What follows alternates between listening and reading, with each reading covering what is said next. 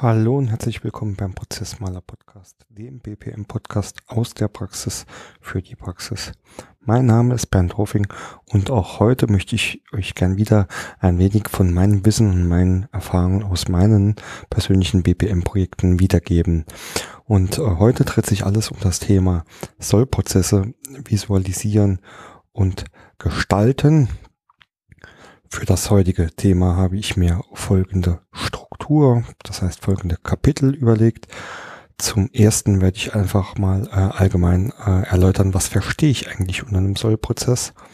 Im zweiten Prozess gehen wir dann schon den ersten Schritt an, das Zielbild klar zu formulieren. Im dritten Kapitel werden wir schauen, wie wir das Zielbild verfeinern können. Im vierten Kapitel werde ich einige der Standardaufgaben bei der Prozessgestaltung erläutern. Im fünften Kapitel gebe ich einen kurzen Ausblick, wie kann man denn dann auch solche gestalteten Prozesse implementieren oder ausholen oder umsetzen. Und abschließend wie immer in Kapitel 6 ein kleines Fazit und nochmal ein paar Tipps und Tricks. Ja, kommen wir direkt zum ersten Kapitel, dem allgemeinen Kapitel. Was verstehe ich denn eigentlich unter Sollprozesse?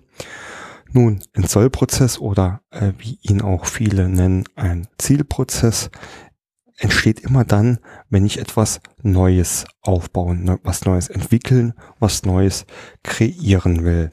Das heißt, ich habe da eine Idee oder einen Vorschlag, den ich realisieren möchte und ja, der Zielprozess ist eigentlich eine Beschreibung, wie komme ich denn zu meinem gewünschten Ziel, wie setze ich meine Idee denn passend in einzelnen Schritten um, um dann das gewünschte Ziel, den gewünschten Sollzustand erreich, zu erreichen. Da gibt es auch verschiedene Vorgehensweisen. Zum einen, ja, kann sowas immer komplett neu sein. Das heißt, ich entwickle jetzt einen Zielprozess quasi von der berühmt-berüchtigten grünen Wiese. Das heißt, hier bewege ich mich wirklich vollkommen frei und ohne Restriktionen zu vorhandenen Abläufen und überlege mir wirklich, alle ist vielleicht übertrieben, aber die meisten äh, Schritte und Abläufe und Prozessdetails äh, ganz neu. Ähm, der zweite Weg äh, ist eigentlich dann auch logisch. Die zweite Alternative ist, dass man sagt, okay, nee, kom was komplett Neues entwickeln wollen wir nicht. Wir können uns da schon an vorhandenem orientieren. Das heißt, in diesem Sinne äh, ist es dann auch eher eine, ob, eine Sollprozessgestaltung in Form einer Optimierung. Das heißt, ich laufe von vorhandenen äh, Abläufen von vorhandenen Prozessen los und entwickle die neu oder gestalte die neu oder erweitere oder ergänze die. Also in diesem Sinne Zollprozesse oder Zielprozesse gestalten immer zwei Möglichkeiten. Einmal komplett neu von der grünen Wiese ohne Restriktion und das zweite, man springt quasi von einem vorhandenen Sprungbrett ab. Das kann dann bedeuten, dass wir den jeweiligen Prozess zu einem gewünschten Zielzustand entwickelt, optimiert oder dass man ihn ergänzt oder erweitert. Ja, die Hintergründe dafür sind äh, so einfach wie trivial. Äh, ganz oft macht man das, wenn man zum Beispiel äh, neue Tools oder Systeme einführen will oder vorhandene Systeme ersetzen will. Also der Klassiker ist wahrscheinlich, äh, dass man sich für neue Warenwirtschaftssysteme entscheidet oder vorhandene Warenwirtschaftssysteme erweitert oder ergänzt. Äh, dann strebt man es meistens an, irgendwie einen Zielprozess oder man hat einen Zielprozess vor Augen, den man dann beschreibt und entwickeln und einführen will. Ähm, ähnlich ist es natürlich mit dem ganzen Thema Automatisierung von Geschäftsprozessen. Da ist ja ähm, gerade aktuell das Schlagwort Digitalisierung in aller Munde. Das heißt, ich will ähm, zum einen auch mein Geschäftsmodell digitalisieren, Abläufe automatisieren, weg von manuellen Tätigkeiten hin zu System- und IT-basierten Abläufen und das dritte oder ein drittes sehr bekanntes Handlungsfeld ist die Harmonisierung und Standardisierung. Das heißt, äh, nehmen wir jetzt mal als Beispiel, Sie arbeiten im Unternehmen mit vielen verschiedenen Standorten, vielleicht sogar länderübergreifend. Jede Einheit hat da sein eigenes Süppchen gekocht und äh, macht verschiedene Dinge auf die eigene Art und Weise. Und die Idee ist jetzt zu sagen, nein, wir äh, entwickeln jetzt gemeinsam einen Best Practice Process, der für alle Einheiten gut ist und auch gültig ist, haben somit dann am Ende durch unseren Zielbild verschiedene einzel individuelle spezifische Abläufe äh, zu einem einzigen gültigen Prozess harmonisiert. In diesem Fall wäre also die Harmonisierung äh, der Kern der Sollprozessgestaltung. Das kurz mal als allgemeiner Hintergrund äh, bezüglich des Wordings und meinem Verständnis, was ich unter Zielprozessen, Sollprozessen, Zielbild, da gibt's wirklich äh, die ganz, ähm, ganz viele verschiedene Begrifflichkeiten, die genutzt werden, aber es ist am Ende des Tages alles das gleiche oder ähnlich. Kommen wir zu Kapitel 2. Äh, hier, das Kapitel habe ich genannt, der erste Schritt, das Zielbild klar formulieren ist ein ganz wesentlicher Bestandteil der Zielprozessgestaltung und hierauf sollte man auch wirklich sehr viel Energie und Zeit verschwenden, in Anführungszeichen. Was meine ich damit? Das Zielbild klar formulieren. Äh, ich habe es gesagt, oft steht da irgendwo eine Idee im Raum. Also lass uns doch mal die Vertriebsabläufe automatisieren. Hört sich schön an, hört sich gut an, hört sich auch einfach an, aber es ist sehr äh, unpräzise. Das heißt, äh, einfach nur zu sagen, ich will die äh, Sales-Prozesse hier äh, automatisieren, dann habe ich noch keine Ahnung, wie wirklich äh, der Endzustand aussehen soll oder was die einzelnen Schritten, Schritte davon sein sollen. Das des Weiteren, und das ist das Wesentliche, worauf ich auch hinaus will, Sales, der Sales-Bereich ist ein sehr weit gedehnter Begriff. Da kann man sehr, sehr viel darunter verstehen. Deswegen ist ein wesentlicher Schritt, um das Zielbild klar zu formulieren, dass man frühzeitig den Start und das Ende des Prozesses festlegt. Das heißt wirklich eine Grenze um den Sollprozess ziehen mit einem ganz fest definierten Start und einem fest definierten Ende. Wenn wir jetzt beim Sales-Prozess waren, dann würde ich das auch als Beispiel gleich nutzen wollen, also wirklich zu sagen, meine Idee, den Sales-Prozess zu automatisieren, bedeutet, ich beginne mit diesem Prozess, sobald ein qualifizierter Kontakt, ein qualifizierter Lead, ein qualifizierter Interessent, je nachdem, wie Sie das in Ihrem ähm, Sales, Sales Trichter beschreiben. Wenn der vorlegt, dann möchte ich alles automatisieren, bis ein Kunde einen Vertrag abgeschlossen hat. So, was habe ich jetzt getan? Ich habe zwei Grenzen definiert. Den Start, nämlich ein qualifizierter Kontakt liegt vor, und das Ende, der Kunde hat einen Vertrag unterschrieben. Somit fällt es mir jetzt schon sehr, sehr viel einfacher, den ganzen Zielprozess abzugrenzen, weil ich weiß jetzt schon, was zum Beispiel alles nicht in dem Zielprozess definiert werden soll. Also, wenn ich jetzt äh, über die Auslieferung des Produktes oder des Services spreche, ähm, der nach dem, äh, nach dem Unterschreiben des Vertrags passiert. Den habe ich hier nicht definiert. Das heißt, der spielt hier erstmal in meiner Zielprozessgestaltung keine Rolle.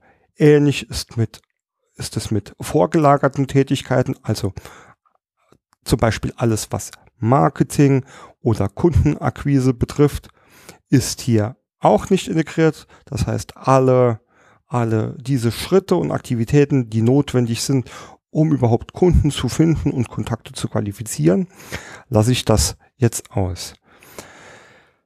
eine beste Voraussetzung, ums, oder formulieren wir es anders, um solche Grenzen in ein Start und Ende festzulegen, gibt es zwei Möglichkeiten.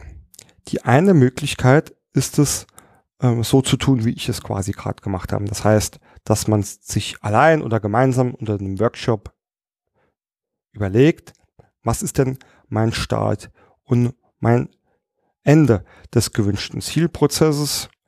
Das kann man mit Sicherheit am, am Whiteboard oder an den Flipcharts auch relativ äh, easy hinkriegen. Der zweite, die zweite Möglichkeit, und da hängt es auch ein bisschen davon ab, ähm, ob äh, ja für, für welchen für welchen Hintergrund dieser Zielprozess definiert werden soll, also ob es jetzt eine Automatisierung oder Harmonisierung ist. Aber die zweite Möglichkeit und der beste Weg ist natürlich, wenn man schon eine vorhandene Prozesslandkarte oder Prozesslandschaft oder irgendwelche äh, ander, anderweise, äh, in anderer Weise dokumentierten Prozesse hat, ähm, Ist-Prozesse hat, wo man dann wirklich sagen kann, okay, Jetzt habe ich hier ja sowieso schon mein, ähm, meine Prozesse beschrieben für den Sales-Bereich.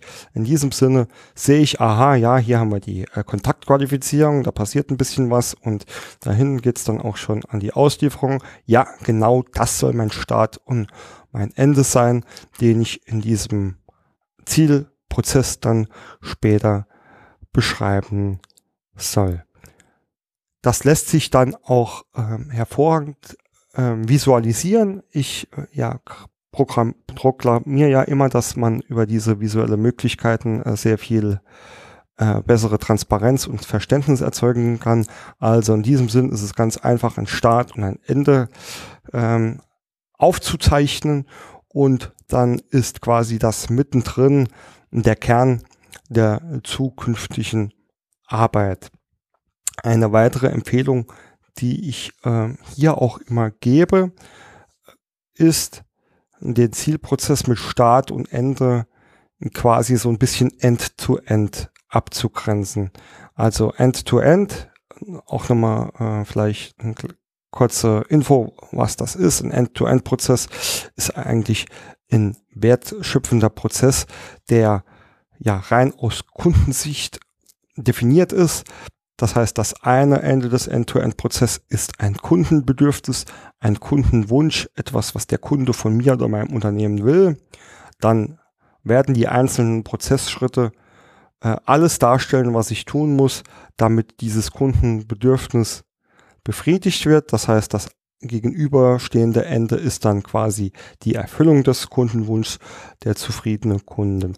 Wenn man äh, über diese über diese Herangehensweise sich den Zielprozess, dem Zielprozess annähert, so die Grenzen setzt, hat man meines Erachtens nach immer ähm, schon mal den wahnsinnig großen Vorteil, dass bei allem, was man hier gerade sich so zusammengestaltet, auch nie den Kunden aus dem Augen verliert, beziehungsweise äh, was der Kunde überhaupt will und was das Ergebnis meines Prozesses sein soll bitte nicht falsch verstehen. Es gibt natürlich externe Kunden, also zum Beispiel der Endkunde, der private Käufer. Es gibt aber auch ganz, ganz wichtig interne Kunden, um das vielleicht auch nochmal klassische Beispiele für End-to-Ends aus dem Sales-Bereich zu nehmen. Wir haben zum Beispiel äh, oder sehr bekannte End-to-End-Prozesse äh, sind äh, zum Beispiel äh, der Lead-to-Visit Prozess, das heißt alles von dem ersten Lead, bis ich ein, um, ja, einen Verkaufstermin, einen Besuch arrangiert habe.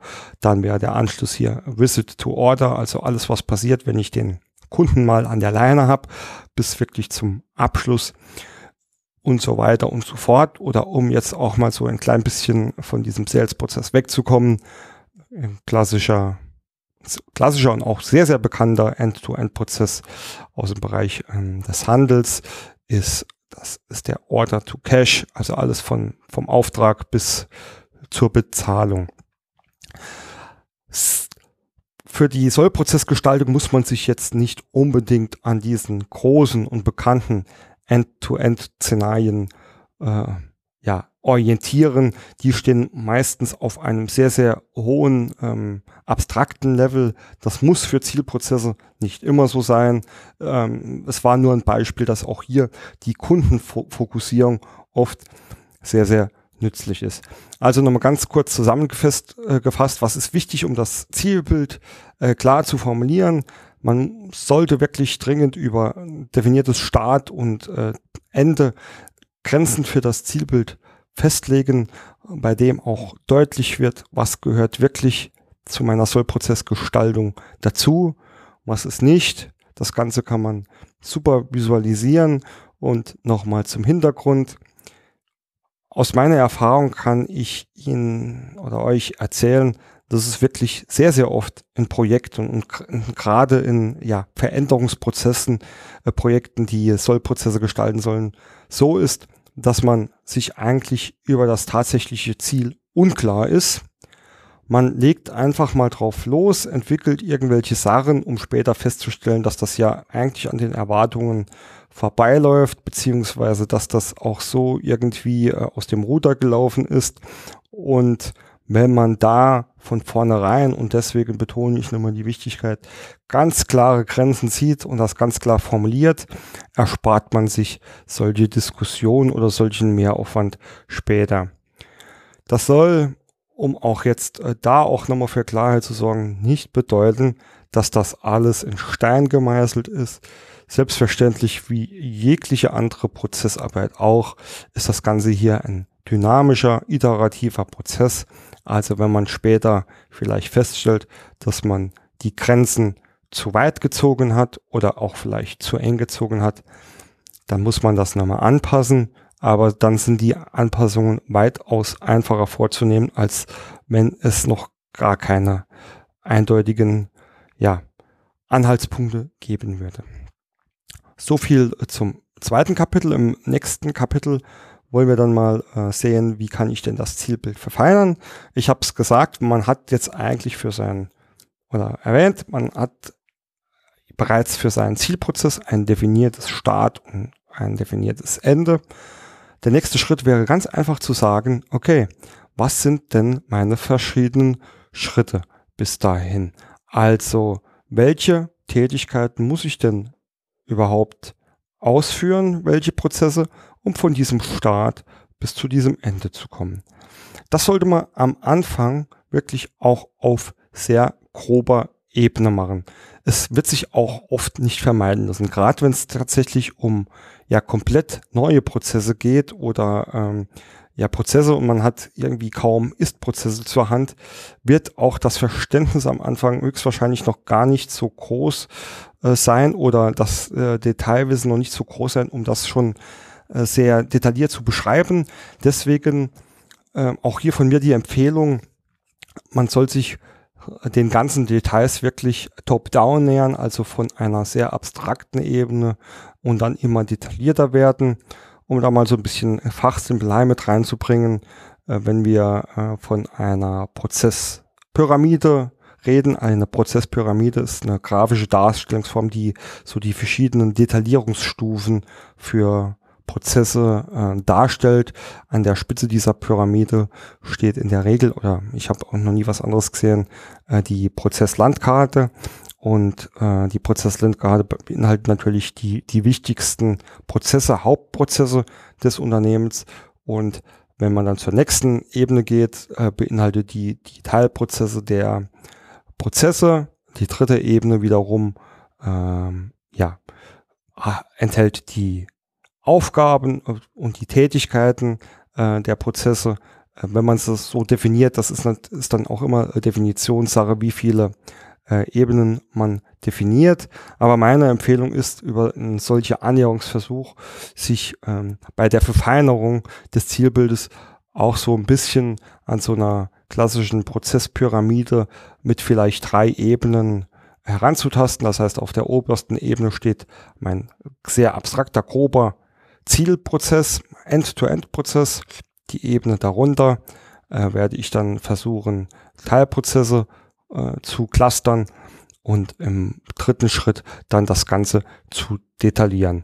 Wie gesagt, dieser Top-Down-Ansatz hat sich meines Erachtens nach oder zumindest für mich persönlich schon sehr oft äh, bewährt, da man dann wirklich ähm, eher von einer strategischen Sicht in die operative Sicht reingeht.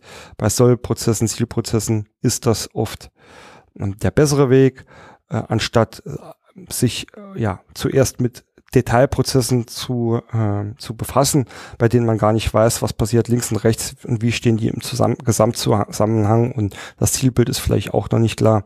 Äh, deswegen erster Schritt die End-to-End-Prozesse, den Zielprozess an sich, das heißt, was passiert von Start bis Ende, das ergeben, ja, das wird dann im Ende, ähm, so ist meine Erfahrung, immer irgendwas zwischen fünf und zehn Hauptprozessschritten geben. Die werden dann in der nächsten Verfeinerungsstufe in Teilprozesse heruntergebrochen. Da ist das Vorgehen äh, für eigentlich sehr, sehr ähnlich. Das heißt, ähm, sagen wir mal, wir haben jetzt auf unserer End-to-End-Prozess ähm, haben wir fünf Prozessschritte. Jetzt nehme ich mir den Prozessschritt eins. Den möchte ich gerne in Teilprozesse untergliedern. Ich mache es wieder ähnlich. Das heißt, ich überlege mir, was ist denn eigentlich mein Startpunkt für Prozess 1 und wie soll der enden. Kann dann mir verschiedene Schritte überlegen, die ich benötige, um von dem Start zu dem Ende zu kommen. Das Ganze hat noch einen weiteren Vorteil. Wenn ich das so mache, habe ich an dieser Stelle schon zwei wichtige Informationen. Also ähm, vor allem auch visualisiert. Auch das kann man hervorragend äh, wieder visualisieren. Äh, zu sagen, okay, ich habe jetzt Prozess 1 und aus meinem End-to-End-Prozess-Ablauf weiß ich, dass dann Prozess 2 kommt. Jetzt überlege ich mir für Prozess 1, was ist denn der Start, was ist denn das Ende, was sind die Teilprozesse bis dahin. Das gleiche tue ich dann für Prozess 2 bis Prozess 5 und habe also für jeden meiner Prozesse ein Start und Ende definiert. So. Was ist das Schöne daran? Eigentlich kann man auf dieser, auf dieser Übersicht dann schon sehr schnell kennen, ob auch die Prozesse für, äh, gegeneinander klar abgetrennt sind. Weil wenn ich Prozess 1 mit einem Ende abschließe, sollte das eigentlich gleichzeitig das Startereignis für Prozess 2 sein. Ist dies nicht der Fall, sehe ich da direkt, okay, entweder habe ich einfach mein Start und mein Ende der jeweiligen Prozesse äh, nicht gut definiert oder auch unglücklich definiert oder ich habe hier wirklich auch schon, äh, ja, ich nenne es jetzt einfach mal Schnittstellenprobleme, äh, dass hier äh, Prozess 1 gar nicht das liefert, was Prozess 2 braucht oder Prozess 2 was fordert, was Prozess 1 nicht liefert oder gar nicht liefern kann. Das heißt, hier kann ich schon sehr frühzeitig erkennen, ob ich wirklich irgendwie äh, auch meine Prozesskette, mein End-to-End-Prozess richtig definiert habe.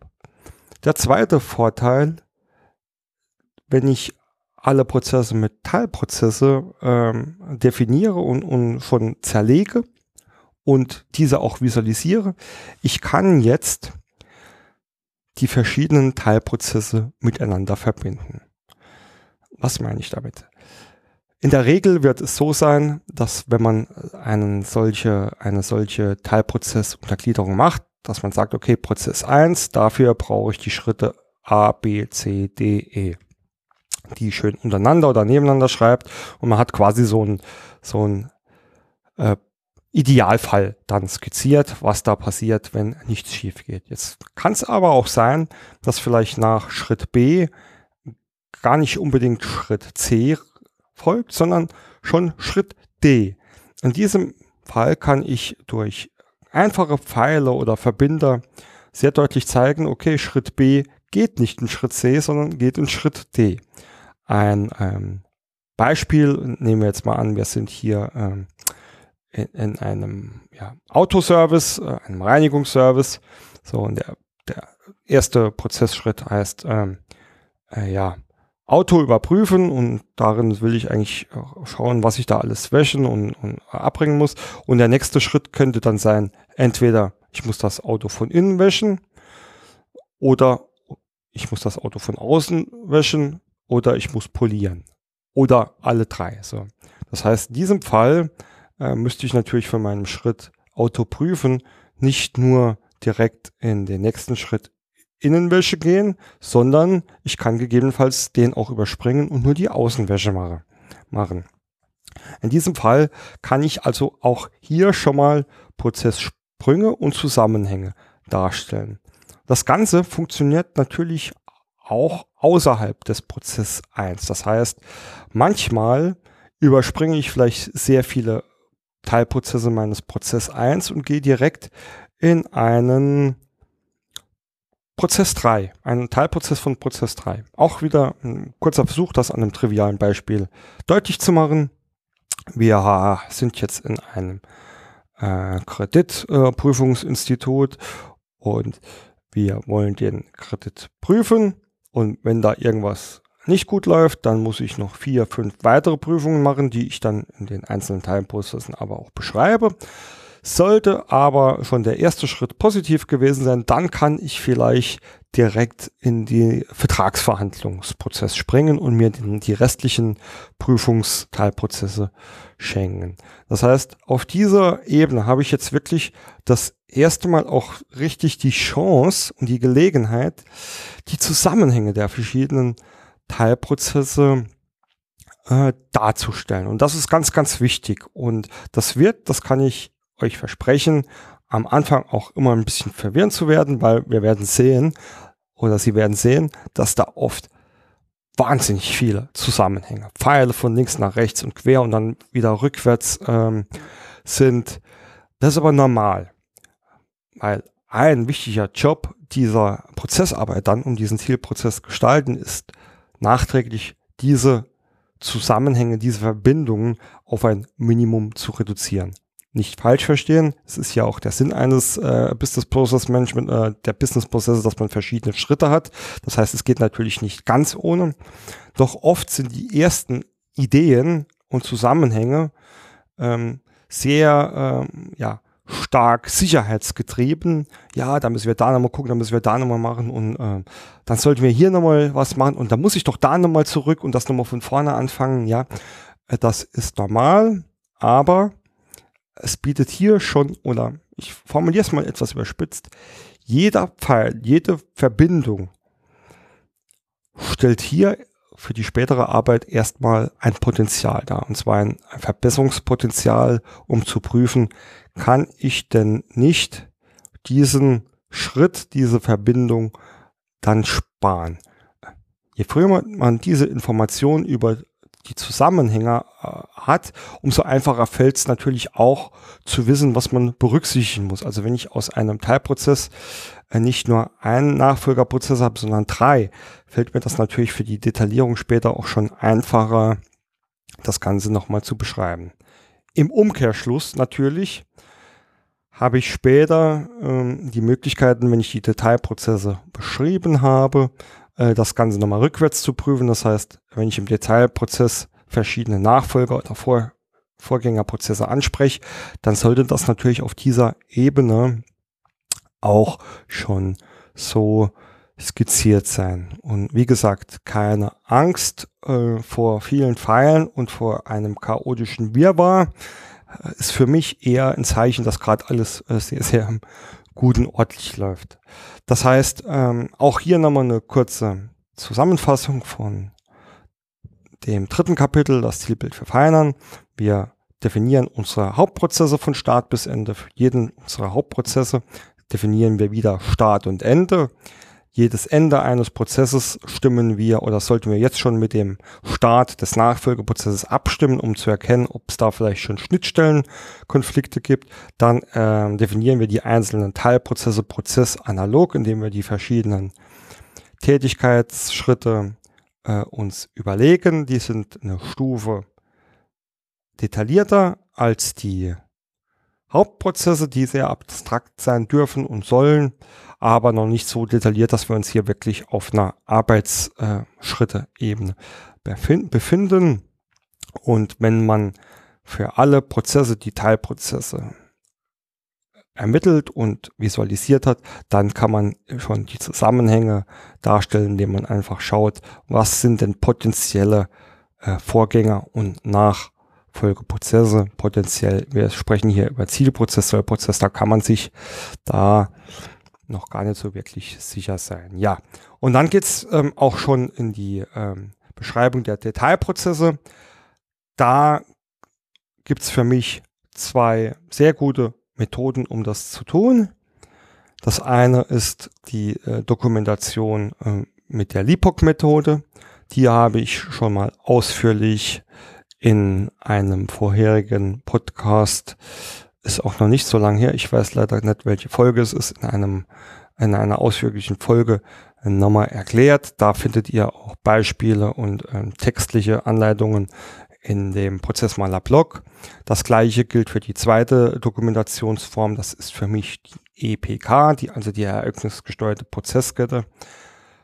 Wer die entsprechende Folge gehört hat, auch das ist noch nicht lang her, der weiß, dass ich ein, immer noch ein Anhänger der EPK bin. Es ist immer noch meine favorisierte äh, Darstellungsform ist, äh, vor allem für äh, ja eher nicht sehr prozessaffine äh, Sollprozessgestalter oder Leute, die einfach noch nicht so viel mit äh, Prozessen oder Prozessmodellierung zu tun haben, ist die EPK für mich etwas, das man auch sehr schnell äh, und einfach lernen kann und darstellen kann. Und diese beiden Formen kann man dann nutzen, um die Detailprozesse zu erstellen.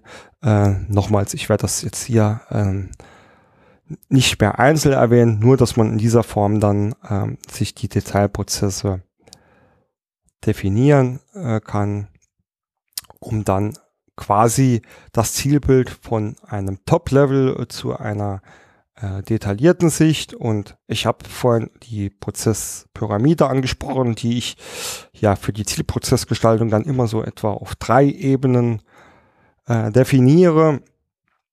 Ich werde ähm, übrigens das, ähm, das Bild äh, oder mal noch in, in den Anhang ein äh, ein Bild zur äh, Prozesspyramide stellen, dass sich jeder das Ganze vielleicht auch mal optisch äh, nochmal angucken kann.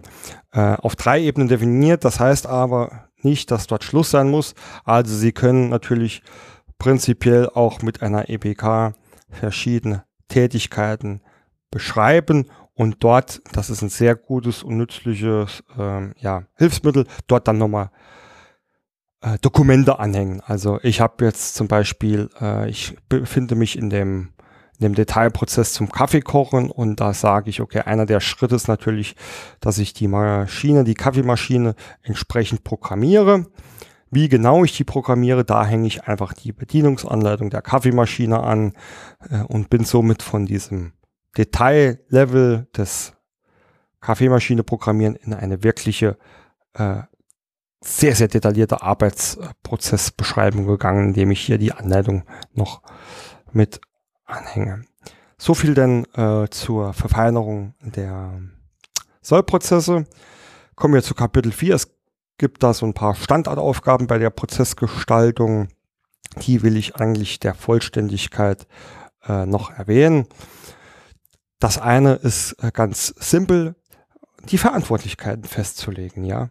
Ähm, was vielleicht bei der Ist-Prozessaufnahme noch sehr, sehr einfach ist, weil man weiß, wer gerade aktuell für diese, für diese Themen verantwortlich ist, gestaltet sich bei der Zielprozessgestaltung schon öfters ein bisschen schwerer. Vor allem, wenn man neue Abläufe oder neue Dinge integriert, die so noch nicht im Unternehmen vorherrschen und die, ja, auch so noch nicht zum Beispiel über Organigramme oder irgendwelche Aufbauorganisationen definiert sind. Hier kann man sich auch zunächst äh, einmal ganz einfach machen, indem man sagt, okay, ich habe meinen End-to-End-Prozess mit verschiedenen Hauptprozessen festgelegt. Ich prüfe jetzt mal, ob ich es hinkriege, für jeden der Hauptprozesse einen Verantwortlichen festzulegen. In diesem Sinne kann man hier schon ja eigentlich davon sprechen, dass man hier einen Prozess-Owner oder Prozesseigner oder wie immer man den auch nennen will, festgelegt hat, der dann komplett für Prozess 1 verantwortlich ist und einer für Prozess 2 und einer für Prozess 3.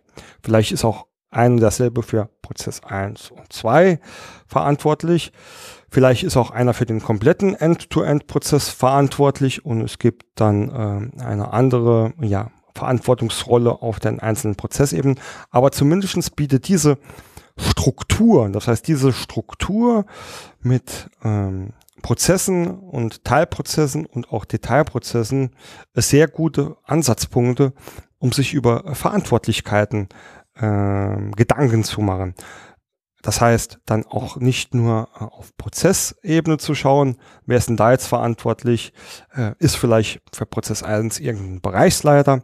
Wenn man jetzt in die Teilprozesse reingeht, sind da vielleicht die Verantwortlichen ähm, einzelne Abteilungsleiter. Und wenn man dann in die Detailprozesse äh, geht, wo wirklich die Schritte auch operativ umgesetzt sind, sind es vielleicht irgendwelche Angestellte aus der Abteilung. Was ich jetzt als Beispiel genommen habe, soll eigentlich das Ganze nur kurz veranschaulichen. Ich habe nämlich was gemacht, was eigentlich gar nicht so im Sinne der Prozessorientierung ist, dass ich jetzt Stellen oder organisatorische Stellen hier als Beispiel genommen habe. Ähm, das entspricht nicht so unbedingt oder in den meisten Unternehmen noch nicht so der Prozessorientierung. Das heißt, ein Verantwortlicher für Prozess 1 sollte immer für den Prozess verantwortlich sein können und müssen, auch wenn einzelne Aktivitäten in diesem Prozess vielleicht nicht in seiner organisatorischen Verantwortung liegen.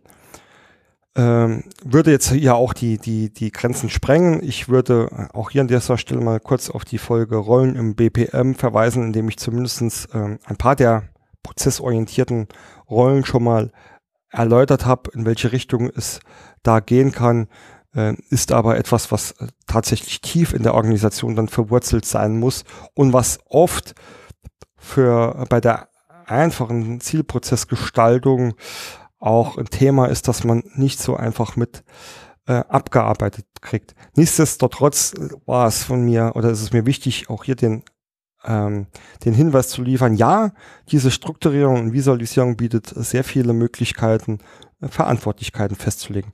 Übrigens nicht nur äh, Verantwortlichkeiten für die spätere operative Umsetzung oder Betreuung, sondern auch Verantwortlichkeiten für die weitere Prozessarbeit. Also ich äh, habe da sehr gute Erfahrungen gemacht äh, nach, der Def nach der Definition äh, der Teilprozesse. Ja, einfach für jeden Teilprozess oder ja, zumindestens für jeden Teilprozess einen festen Ansprechpartner aus dem Projekt äh, mir zu definieren, äh, der für die weitere Bearbeitung der Prozessarbeiten verantwortlich ist. Ja, und last but not least, äh, eine der typischen Standardaufgaben überhaupt ist das ganze Thema Abstimmen. Selbstverständlich müssen diese Inhalte auch immer und immer und immer wieder abgestimmt werden. Das heißt, Prinzipiell sollte man eigentlich nicht in die Teilprozessgestaltung äh, gehen, wenn man nicht die Prozesse schon mal besprochen und abgestimmt hat. Das gleiche natürlich von Teilprozessen zu den äh, detaillierten Prozessen und so weiter und so fort. Und wenn ich hier abstimmen sage, dann meine ich einerseits die Abstimmung in dem Projektteam, dann auch die Abstimmung mit den Grenzen wieder, also alles, was außerhalb der Grenze ist, weil auch wenn ich Grenzen habe, ist immer irgendwo jemand, der Input in, in diese in diesen abgegrenzten Bereich gibt und immer jemand oder ja, fast immer jemand, in der Regel immer jemand, der irgendeinen Output aus diesen Grenzen erhält. Das heißt, hier ist es ganz wichtig, auch da mal vorzeitig schon Flagge zu zeigen und zu sagen, das haben wir vor. Seht ihr da irgendwelche ja, Schwierigkeiten auf euch, auf uns zukommen? Gibt es irgendwelche Tipps oder Hinweise, was zu beachten ist? Alles, was man hier frühzeitig weiß, fällt einem hinterher nicht mehr auf die Füße.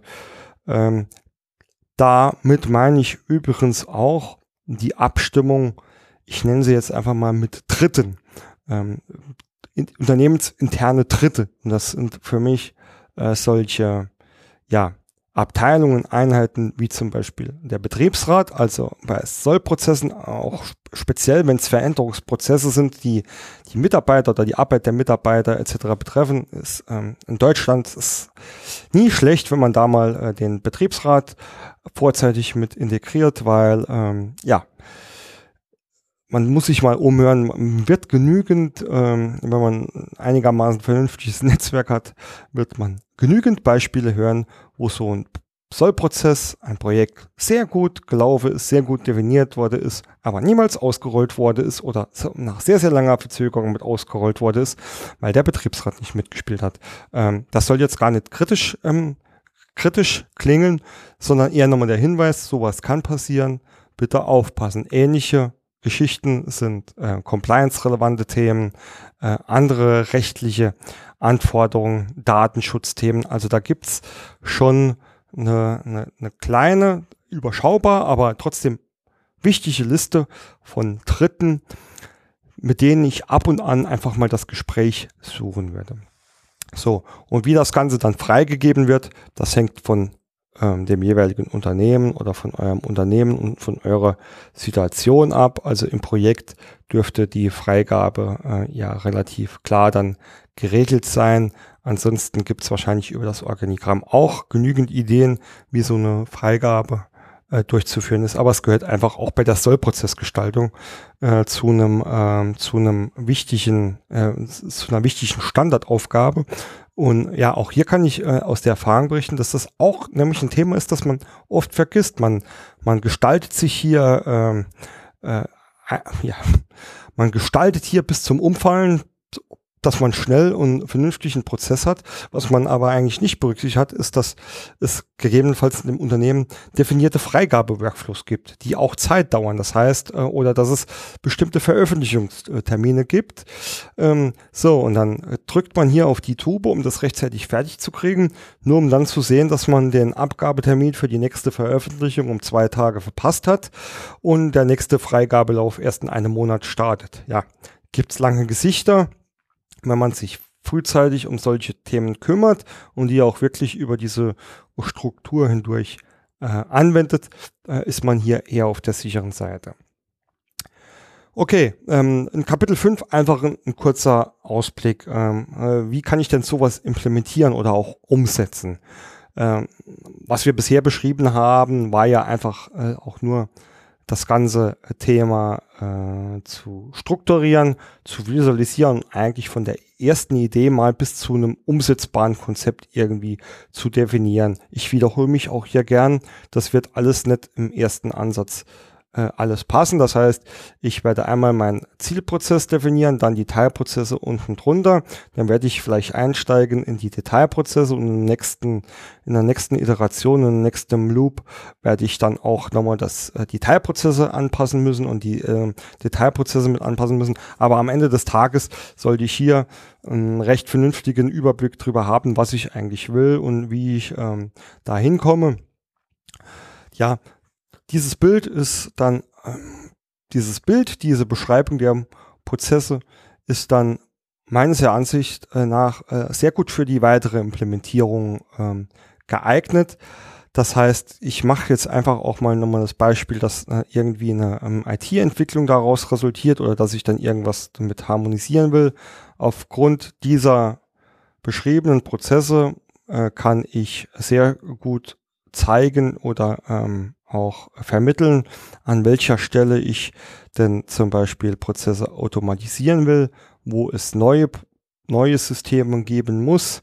Ich kann das sehr gut gegen Ist-Prozesse halten und auch, ja, so die Lücke dazwischen deutlich machen, also wirklich genau sagen, was ist denn jetzt eigentlich die Anforderung, die erfüllt werden muss. Also, äh, triviales Beispiel, Ist-Prozess, der Ist-Prozess ist ähm, Bestellung aufnehmen, im Ist-Prozess benutze ich da ein ähm, ausgedrucktes, äh, ein ausgedrucktes Bestellformular. Und der Soll-Prozess sage ich, okay, ich will äh, die Bestellung in einem System erfassen und das ist halt dann automatisch ein PDF erzeuge. Ja.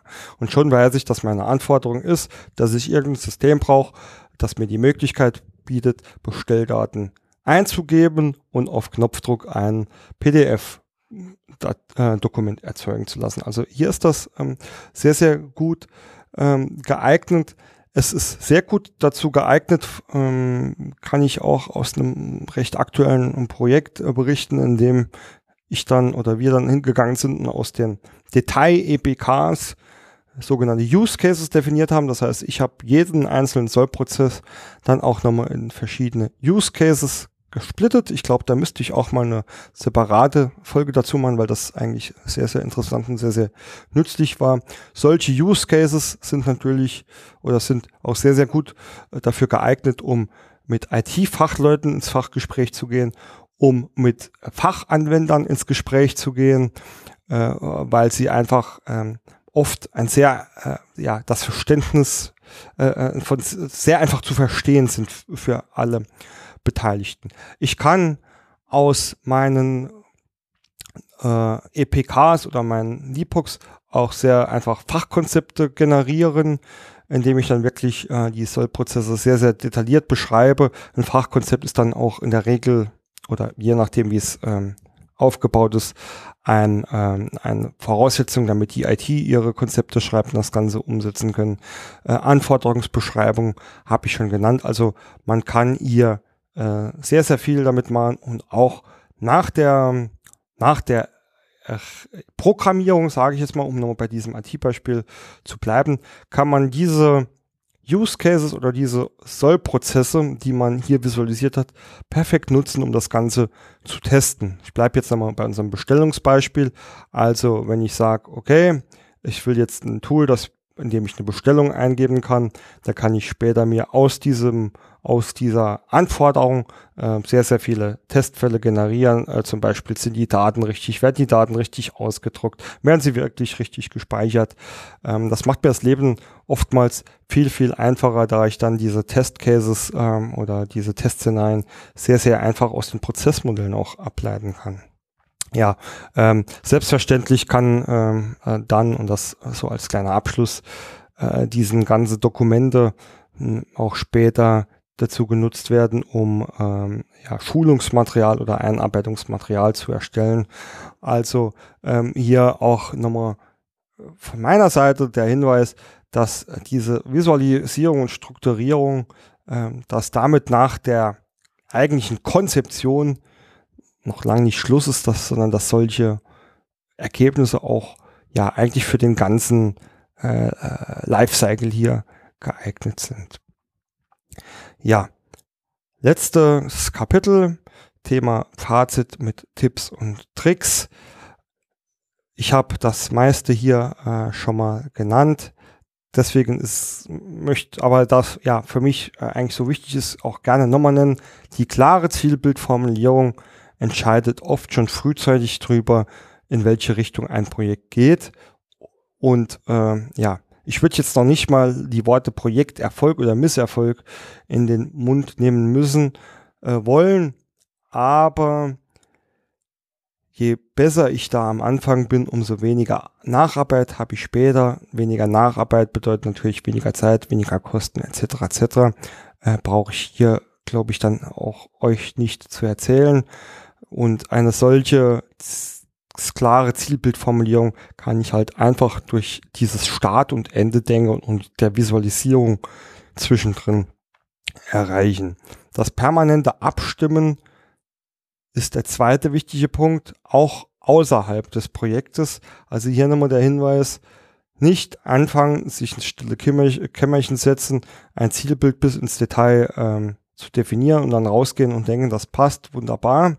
Nee, ähm, Kommunikation ist auch hier in diesem Fall ein, eines der wichtigsten Instrumente, äh, um ähm, ja, jetzt können wir hier ganz schon von Projekterfolg sprechen, ähm, also den Projekterfolg für diese Sollprozessgestaltung äh, auch äh, permanent zu gewährleisten.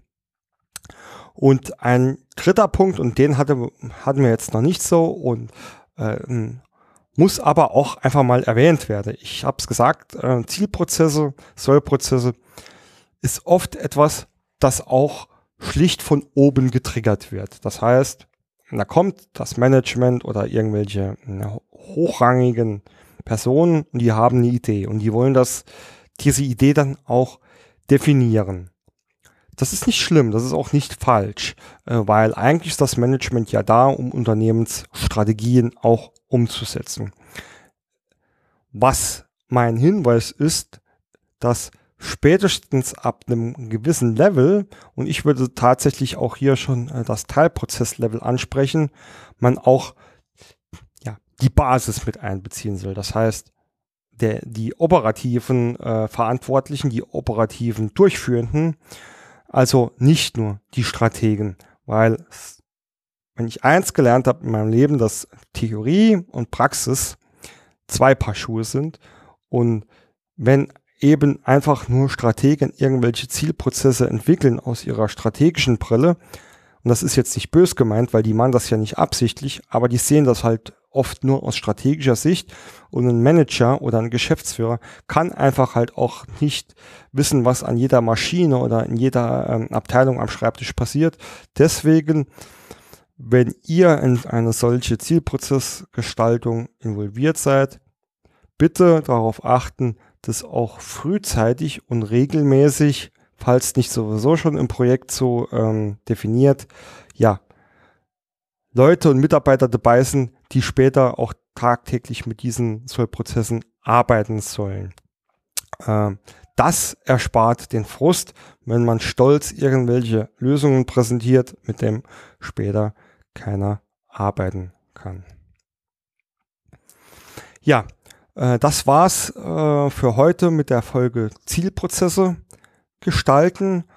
Zum Schluss wieder ein organisatorischer Hinweis. Es gibt auf der Seite prozessmaler.de ein äh, Newsletter, in dem ihr euch anmelden könnt, in dem ihr dann regelmäßig abgedatet wird, werdet, äh, was es hier so gibt. Es gibt dort auch die Möglichkeiten, den Podcast zu abonnieren in iTunes oder in anderen ähm, Podcast-Tools. Ihr findet dort auch alle ja, Kontaktmöglichkeiten zu mir, also äh, Xing, äh, Xingling, E-Mail, äh, Twitter-Account, wo ich mich immer freue, wenn sich jemand mit mir vernetzt. Ihr findet dort auch äh, alle anderen Kontaktdaten, falls ihr zu dieser oder anderen Folgen zu mir Kontakt aufnehmen wollt, wenn ihr Feedback habt oder wenn ihr Fragen dazu habt. Ich versuche immer alle Mails und Anfragen so schnell wie möglich äh, zu beantworten. Vielleicht dann auch mal ein kleiner Hinweis. Ähm, ja, ähm, da ich sehr oft hier äh, Xing-Anfragen dann auch krieg, ähm, bei denen ich einfach vermute, da ich sonst noch nie was mit diesen Leuten zu tun habe, dass sie aufgrund meiner Einladung hier äh, oder aufgrund des Prozessmales sich mit mir vernetzen. Ist immer freundlich, wenn ihr ein kurzes Hallo dabei schreibt und wie ihr auf mich aufmerksam äh, geworden se äh, seid. Äh, leider geht hier diese, dieses kurze Hallo äh, leider äh, manchmal unter und äh, die adden mich dann einfach äh, in der Regel, ähm, ja, gucke ich zweimal hin, wen ich da adde und bevor ich euch vielleicht versehentlich äh, nicht hinzufüge, weil äh, ja, ihr mir irgendwie fremd vorkommt und ich nicht weiß, äh, was ich wirklich mit euch äh, ja, äh, anstellen soll, schreibt doch einfach einen kurzen Gruß. Ich weiß, das hört sich jetzt sehr trivial und vielleicht sogar schon lächerlich an, aber äh, tatsächlicherweise ist ja so ein netter Gruß auch immer äh, eine feine Sache eine liebe Sache, über die ich mich freue und meistens werde ich dann auch einen freundlichen Gruß zurückschicken und dann könnt ihr euch auch wieder freuen. Ja, in diesem Sinne äh, nochmals vielen Dank fürs Zuhören. Ähm, ich wünsche euch viel Spaß und viel Erfolg bei eurer zukünftigen Prozessarbeit.